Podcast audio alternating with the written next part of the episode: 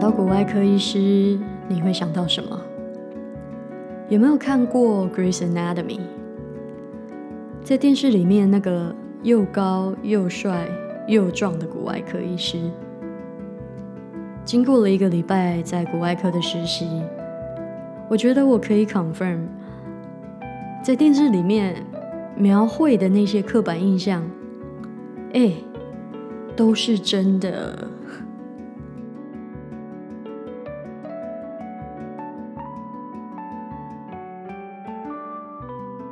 欢迎你今天的到来，我是阿居，这是我的学医学心笔记。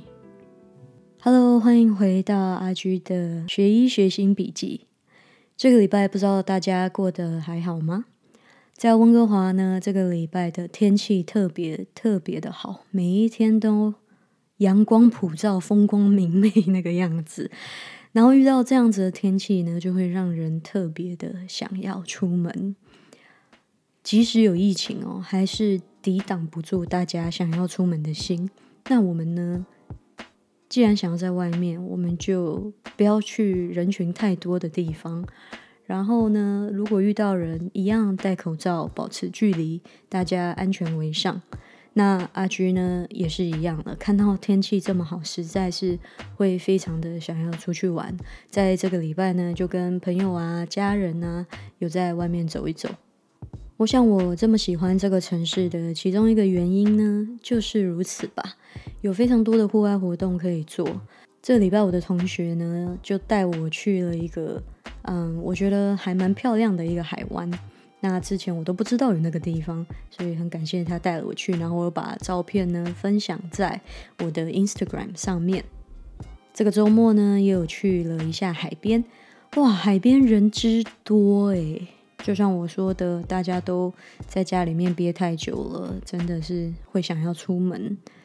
这个 COVID-19 的疫情呢，一直到今天已经过了一年多了，真的是很不容易哦。从一开始的有一些人不愿意戴口罩，一直到现在，我看到街上大部分的人有是有戴口罩的。虽然昨天我出门的时候，还是看到有一些人，即便在人群很多的外面，还是不愿意戴口罩，就是会让我觉得哇。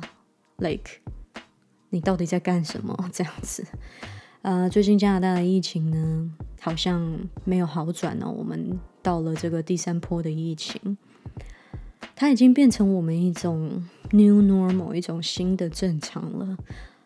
其实就是这样子，我们必须跟这个病毒共存呢。希望呢，这个疫苗呢，可以赶快大家啊，能打的，愿意打的。啊，就赶快去施打，保护自己，也保护别人。好的，这一周的这一集呢，我觉得算是一个蛮轻松的一集吧。有的时候阿居会讲一些就是我自己心里面的感想，但是今天这一集呢，就是陈述一些我遇到的事情哦。今天很有趣的就是，我现在是开始了外科的实习，上个礼拜呢结束了这个。啊，在妇产科的实习，然后过去的一个礼拜呢，我都是在骨外科。英文呢是 orthopedic surgery，也就是呢，这些外科医师呢是专门为骨头动刀的医师哦。那我不知道你有没有看过《Grey's Anatomy》？在《Grey's Anatomy》里面的医生呢，全部都是外科医生，然后他们就有各种的外科医师。《Grey's Anatomy》是在美国非常非常红的，已经红了应该有十几年的一部这个连续剧。然后我自己也是有在追啦，都从一开始觉得好看，一直追到后面，就是 哇，我的天呐，好像有一点重复了。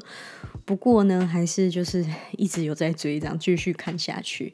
那我想你应该可以理解为什么我会喜欢看这些 medical shows，就是这种专门医疗的戏剧哦。啊，最近有在追一部新的叫做《New Amsterdam》，以后有机会呢，呃，No Promises，但是我有想法要想做一下这部戏的影评，因为我觉得它。拍的很好，然后里面有很多议题是我觉得可以再拿出来讲一下的。不过 no promises，就是我我还在考虑，有机会我们再来做这个影评。喂，不过呢，你如果想听，你如果给我留个言，多给我一些鼓励，我说不定会慎重考虑来做这个 New Amsterdam 的呃影评的 podcast 哦。不过呢，就目前先这样啦。那么呢，回到 Grace Anatomy，呃，Grace Anatomy 里面的外科呃都是外科医师嘛，我刚刚有说。然后其中他们有各种外科，一般外科 General Surgery、Orthopedic 啊骨科、Pediatric 儿科外科啊，然后还有 Neurosurgery、Cardiovascular Surgery。Neurosurgery 就是脑神经外科，Cardiovascular 就是心脏外科。有各种外科，接下来一直到我今年三年级正式结结束哦，就是都会在外科里面做实习，然后会经历一些不同的外科。一第一个开始的呢，就是骨外科。那你如果有看《Grace Anatomy》，你就会知道说，诶，有一些这个啊，外科医师会有一些所谓的刻板印象哦。那骨外科呢？医师好像通常都是身体很壮啊，然后肌肉很多啊，诶，高高壮壮的这样子。其实医生都有一些刻板印象啊，比如说各科医师大概会是什么样子。那外科医师的刻板印象呢，通常都比较好像会比较冷漠一点，然后会比较我们说 cut throat，就是割喉咙，就是很为了成功不择手段那种感觉，然后。呃，比较没有那么的温暖，好像比较不那么在乎别人的那种比较自我为中心的感觉，然后通常都非常的成功，然后很 Type A，Type A 也就是 A 型人格的意思哦。那至于 A 型人格是怎么样的，大家自己上网查一下啦。所以这就是一般人对外科的一个刻板印象哦。那当然，刻板印象是刻板印象嘛。现实生活中，并不是所有的外科医师都真的这个样子。不过这一次我经历了这个骨外科，我就觉得大家对骨外科的刻板印象，哎，so far 我看到的老师好像都是这么一回事。那么大家对于骨外科的这个刻板印象是什么呢？通常呢，大家都会觉得说，这个骨外科医师呢要很有力气。为什么要很有力气呢？就是因为很多时候我们在做这个骨头的手术的时候，常常是要敲敲打打哦。你们如果在你们家的车库或者是什么储藏室里面有一个工具箱的话，你去把那个工具箱打开来，基本上所有的工具呢，在骨外科手术里面都会用得到，包括铁锤啊，或者是啊啊这个 screwdriver 钳子啊，还是什么螺丝起子啦。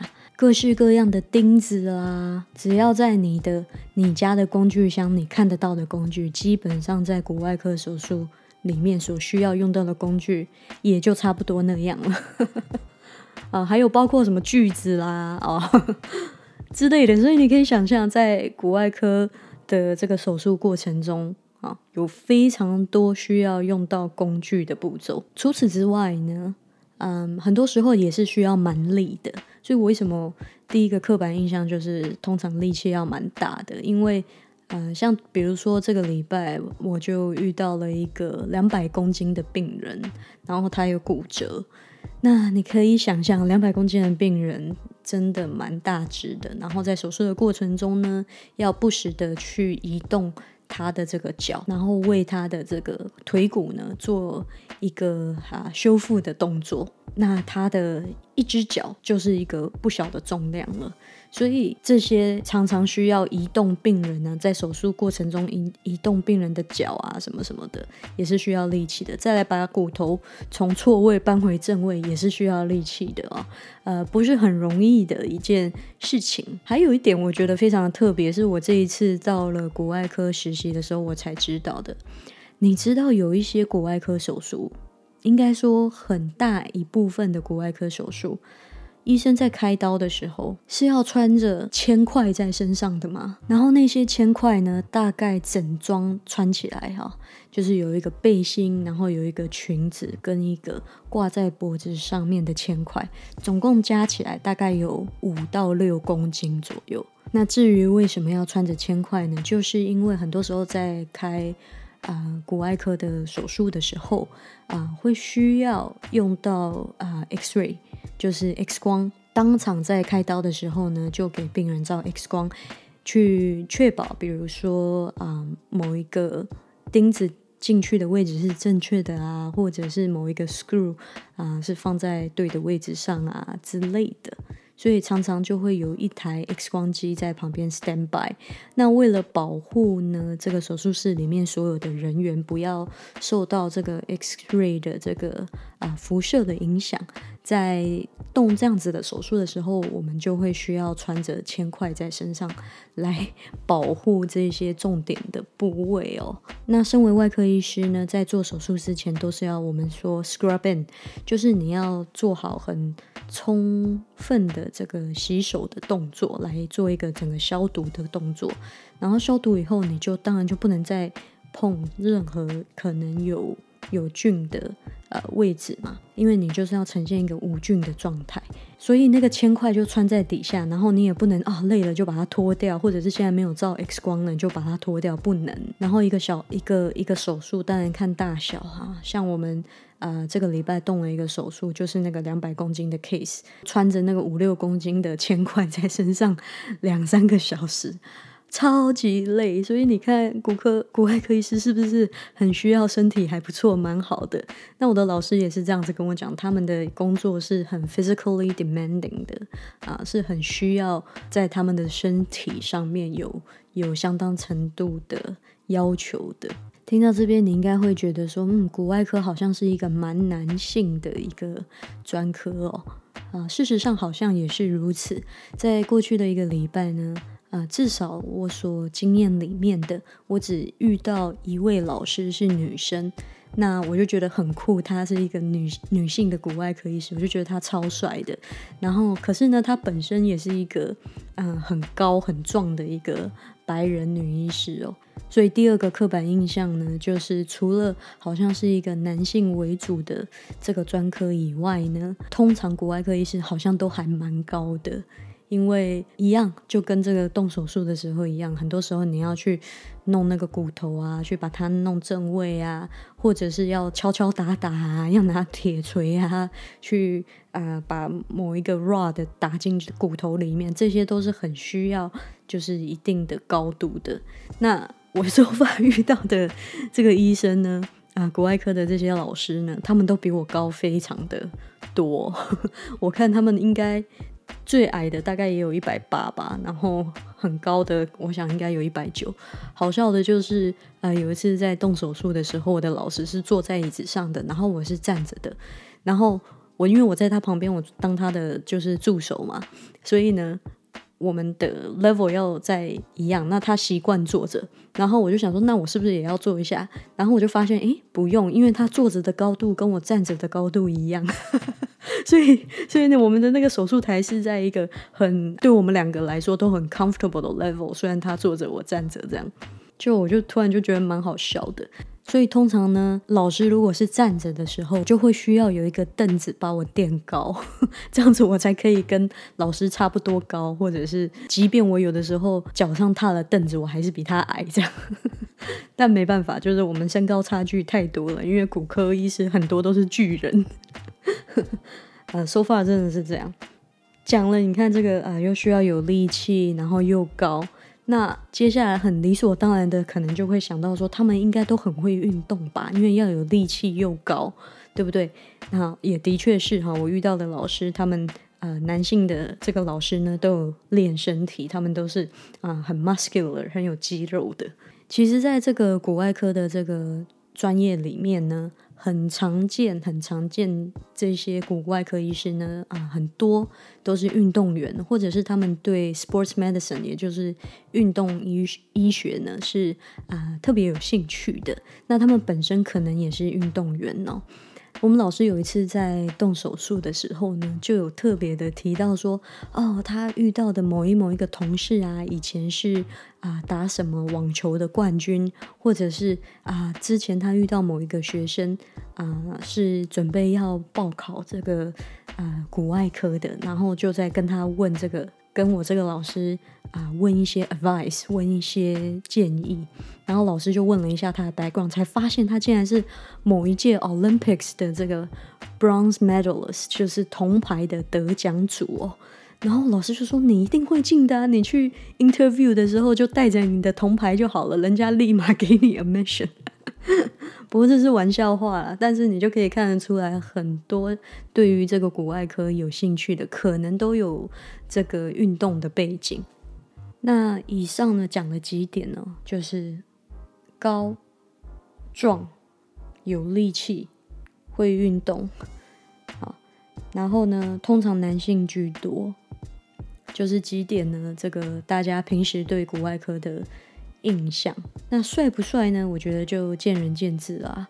So far 我遇到的老师，我觉得好像还可以。然后连女老师呢，也是也是，我觉得也是很帅的。就是我觉得他们。在动手术的时候就就很帅，这样会用各种的道具，会用各种的工具，然后又用铁锤，又用锯子，然后又用 又在那边酸酸索索的，然后把骨头搬来搬去的，我就觉得超屌，超厉害。好的，以上呢就是大家对于骨科医师的这个刻板印象，以及我在这个礼拜在啊真的在骨外科里面实习所遇到的老师哦，好像跟这些刻板印象的形容都蛮符合的，跟大家分享一下。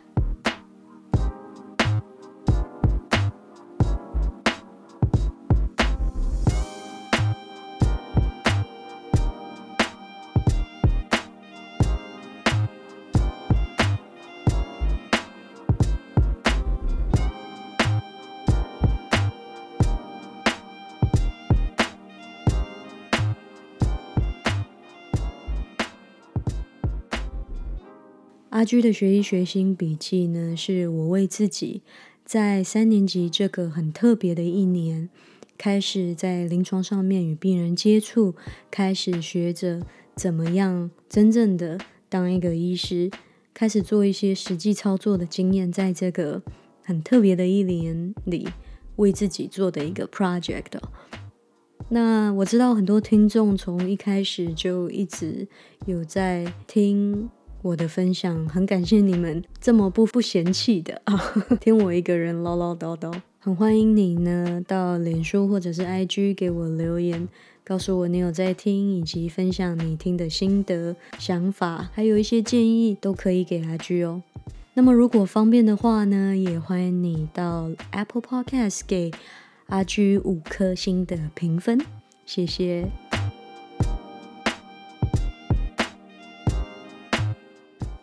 讲完了骨外科医师的这个刻板印象呢，我最后想要来讲一下，我这个礼拜我觉得我跟其中一位老师所拥有的很特别的一个 conversation，很特别的一个对话哦。我们每一天呢，在骨外科实习的时候，老师呢都要填一个表格，就是我们的评分表。其实他并没有给我们一个所谓的分数，它上面那个表格很简单、很清楚的，就是写说，哦，你有没有 meet expectations？就是这位老师呢，他一整天跟你工作下来，他对你的观察，他觉得就一个三年级的医学生而言，你是不是有达到标准？这样子，如果他认为你的程度落后呢，他就会写说 fail to meet expectation。然后，要不然就是 meet expectation，或者是 exceed expectations，就是你超乎了这个三年级应该要有的水准。所以每一天在国外科呢，我们都 at the end of the day，在一天工作下来的最后的时候，我们都要请老师帮我们填这个表格。那我在某一天呢，就也很跟平时一样，把这个表格呢，请我们的老师来，当天的那个老师来填写。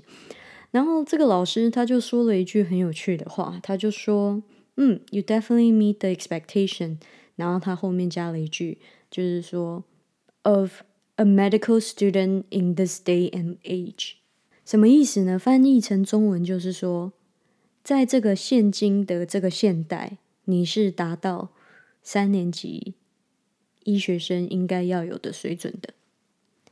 然后我一开始一听我就傻了，我就想说哈什么意思？后来不过大概在一两秒钟我就回过神来了，我就想说哦，可是我就有特别的再问了他一下，我就说 What do you mean by that？就是你是什么？就是这句话是什么意思？然后他就说哦，如果你是三十年前，就是我当我是医学生的时候，你就是不达标准的。可是现在呢，你是达标准的。这句话很耐人寻味哦。他就在这位老师的眼里呢，他认为现代的医学生呢，是跟他同一时期是医学生的时候，跟他的自己当年的程度是差很多的。然后我就继续问他啦，我就问说：“那你觉得是为什么呢？为什么你觉得现在的医学生？”啊，比起你当年程度是比较差的，然后为什你觉得是什么原因造成了这样子的结果？就是 in your personal opinion，你自己个人的建议这样子。然后他就说，他觉得是 criticism，是批评或者是批判。他说现在的学生都不能被骂。嗯，他说他以前在当医学生的时候呢，常常被老师骂。然后都被骂的很难听，但是就是因为这一份骂呢，让他更愿意去啊，或者是更努力的想要去知道所有的事情，让他变得更积极，让他不断的在这个进步。但是现在医学生呢，或者是现在的老师呢，都不敢骂学生，这是一个非常有趣的现象哦，因为他是一个跟我之间差了这个医学教育差了三十年的一位老师。然后他的医学教育的经验呢，跟我就差了这么多。他觉得他是被在他之前的老师骂大的。那我很清楚的知道，在现代呢，其实他们不是很鼓励，就是老师用很 humiliating 或者是很让你难堪的方式去骂学生的，因为他们认为这样子的教育环境呢是很有毒害的。并不会让学生更愿意去读书，或者是更愿意去学习。他们如果去学习呢，可能是为了啊，the wrong reason，就是其实，在那样子的学习环境里面，他背后让他去学习的那个驱动力是恐惧，而不是自主性的愿意去学习。那这个是可能比较现代的说法，所以他们并不鼓励。呃，现在的这个老师呢，用三十年前的那种方法来这样子呃去骂医学生，然后可能因为这一点呢，我眼前的这位老师就觉得说，现在的医学生都没有得到 criticism，然后没有 criticism 就不会进步。我觉得 partially true，我并不是完全的同意，我是很相信 feedback 的人，就是反馈。但是这个反馈是要有建设性的反馈。如果说今天一个学生他做的不好，或者是做错了，你觉得他有进步的空间，你当然可以指出来，你当然可以告诉他他应该要做些什么。但是不是就是用一些很啊很很藐视的那一种方法来骂学生？这个是以前可能会有这样子的 culture，有这样子的文化在医学教育体系里面。那现在大家就是鼓励建设性的反馈，你要讲出很客观的，他应该要做一些什么，然后为什么我怎么想，而不是就是说你怎么这么笨啊，你怎么这么蠢啊，再去多读点书啦，或者是什么样什么样这种比较没有理性、没有没有客观的这种方式来骂学生呢？那我不知道他跟我讲的是不是一样？他所说的 criticism 跟我想的 constructive feedback 有建设性的反馈是不是同一个东西？不过他有说他当年被骂的时候，有的时候是真的也被骂的很难看，所以我就跟他讲说，嗯，我就开始跟这个老师聊天，就是聊我们这个世代之间的差距。那我也不错，这个老师他。很愿意跟我聊这个，然后我们就聊了一下，就是他这个医学教育的一个转变哦。那我们以前都会称啊，老师问医学生一些很艰深的问题，然后故意让他难堪的这个行为叫做 pimping。那你说我在一整年的这个实习里面都没有被 pimping 过吗？我不能说没有，因为 pimping 它其实是一个有一点负面的词，它是。问你问题，但是故意让你难堪。可是呢，老师问学生问题是天经地义的。OK，所以呃，我当然有被就是 on the spot，老师问我一个问题，然后期待我有一个答案，当然有过这样子的经验。好，然后你当然就会觉得啊紧张什么的，怕答不出来。可是我觉得那个跟 pimping 是完全不同层次的。我我是反对在教育里面呢用，尤其是医学教育哦，就是啊，因为医学的整个体系里面是一个金字塔很啊金字塔结构很深的一个 一个一个一个一个 institution，所以。我个人呐是蛮反对老师用侮辱或者是谩骂的方式来让学生产生恐惧感，因而因为恐惧而去念书。我是蛮反对这个的，但是我很赞成有建设的建议。呃，很多时候在走过一个 rotation，老师可能给的建议都是哦，你做的很好，或者是 good job。就没有了。其实这个对医学生来说是没有帮助的。你应该讲一些说哦，他哪里做得好，为什么做得好，然后 keep doing that，然后再来他哪里还有进步的空间，可以 work on it。这样子才是有建设性的 feedback。不过很遗憾的是，不是每一个 rotation 的老师都能够提供这么好的反馈给学生。很多老师就是嗯把你打发走，这样我觉得是蛮可惜的。所以我每一次遇到很愿意给我反馈的老师，我都觉得啊很开心，因为这样子我才知道要怎么样才能够进步。所以那天呢，就跟我们这个老师呢聊了这个，然后他也提到一点，就是说他以前当住院医师的时候，每两天就要值班一天，每两天就要值班一天。那有在听我 podcast 的应该就是知道，就是至少在加拿大所谓的值班，所谓的 on call，就是你一整天。呃，二十四到二十六个小时是要住待在医院，然后都在上班的。他说他以前当住院医师的时候，每两天就要做一次这样。但是后来你可以想象，这样子的排班日期是非常非常不人道的，因为人需要睡觉，而且医生自己的身体这么的 overworked 啊，怎么能他自己都这么累，他怎么能够？为病人开刀，或者是为病人提供好的医疗照护呢？所以后来大家就把住院医师的工作时数改成，比如说四天会有一天值班这样子。现在大部分都是这个值班的 frequency，一个礼拜也不能说一个礼拜啊，就是每四天就会遇到一天值班日，让中间有一些喘息的时间。不过在我面前的这位老师眼里啊，他就觉得这样子很 soft，他就觉得。现在医学生变得越来越 soft，越来越啊，怎么讲软弱吗？我觉得这这句话讲的有点不 fair 了啦。因为我不觉得医学生不积极，应该说时代改变了。改变什么呢？就是现在的医学生或者是医疗体系的这些医疗人员开始注意到医疗人员的身心健康。当医生是一个很高压的一个工作啊，在一个高度压力的环境下工作，在一个时数很长的环境下工作，对于一个医师或者是任何医疗人员，嗯，这样子的工作环境怎么会是一个对身体、对心理好的工作环境呢？但是医疗人员做这份工作是因为他们喜欢，他们想做，希望大部分是如此啊。可是我们会越来越发现，就是说，如果医生都倒下来了，他怎么照顾病人呢？所以在这三十年间，这个风气慢慢的改变。我们要想要就是让这整个医疗的学习环境变得更友善一点，而不是那么的 harsh。三十年前，我的这位老师他所面对的医疗教育环境是很是很苛刻的，是很严厉的，是充满恐惧的。那过了三十年，大家开始反省这样子的医疗教育环境，大家开始重视住院医师他的生活，他的身心健康。其实我个人认为这些都是往好的地方发展啊。但是在这个老师眼中，他就觉得我们变得越来越软弱了，因为他是这么过来的一个人。那我们怎么可以也不经历这些事情呢？很多时候呢，世界在改变，风气在改变。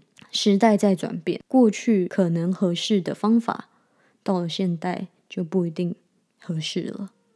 那我并不是在说这个老师老古板啊，或者是什么，我只是觉得很有趣，就是他的 perspective 跟我的 perspective 是这么的不一样。然后这之间仅过了三十年。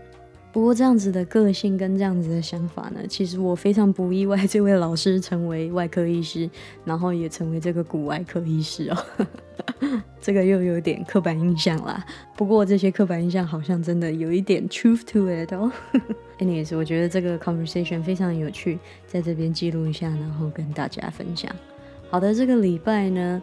温哥华天气非常的好，所以阿居呢想要出门走一走。那今天这一集的 podcast 呢就先录到这边啦，我们下次见，拜拜。